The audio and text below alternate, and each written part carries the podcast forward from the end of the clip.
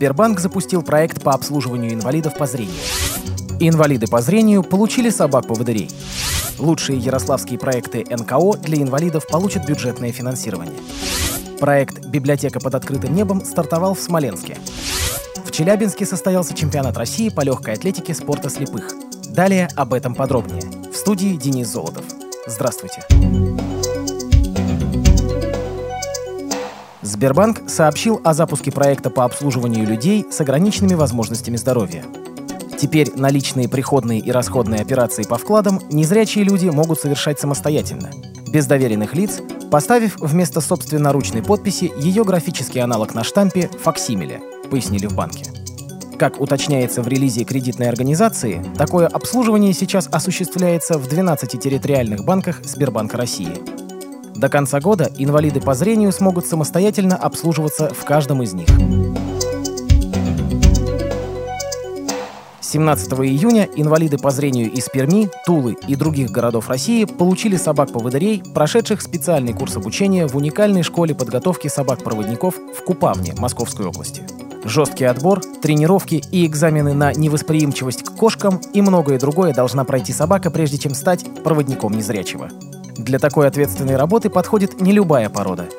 В школе подготовки занимаются в основном с лабрадорами – Несмотря на то, что порода охотничья, они считаются одними из самых дружелюбных и добродушных собак. Будущих проводников готовят от полугода до года. Смотрят, насколько собака спокойна и послушна, учат выполнять команды, а уже затем передают в руки инвалидам. Для того, чтобы получить собаку, инвалиду первой группы по зрению нужно подать заявление в органы соцзащиты. Время ожидания составляет от полугода до года. В школе подготовки ежегодно выпускают 70 собак, но их по-прежнему не хватает. В Ярославской области подвели итоги дополнительного отбора конкурсных проектов специально ориентированных некоммерческих организаций по интеграции инвалидов в общество. Из представленных на конкурс проектов были отобраны лучшие. Именно они получат финансовую поддержку из областного бюджета.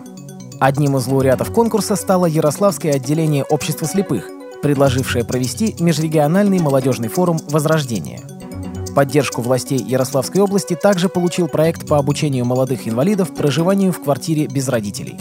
Проект по созданию доступных условий для тренировочного процесса хоккейной команде глухих «Верхневолжские волки» и театр на Бродвее конно-спортивного клуба «Кентавр», разработанный для совместного творчества людей с инвалидностью и здоровых людей.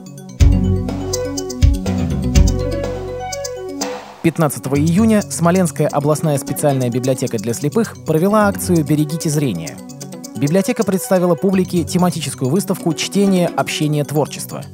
На ней экспонировались книги для незрячих и слабовидящих людей. Раздел «Творчество» знакомил смолян с книгами незрячих земляков и работами слепых мастеров декоративно-прикладного искусства. Восхищение вызвали работы лауреата многих городских конкурсов незрячего резчика по дереву Андрея Концова – Акция «Берегите зрение» была направлена на информирование смолян в области охраны зрения и воспитание в обществе толерантного отношения к незрячим людям.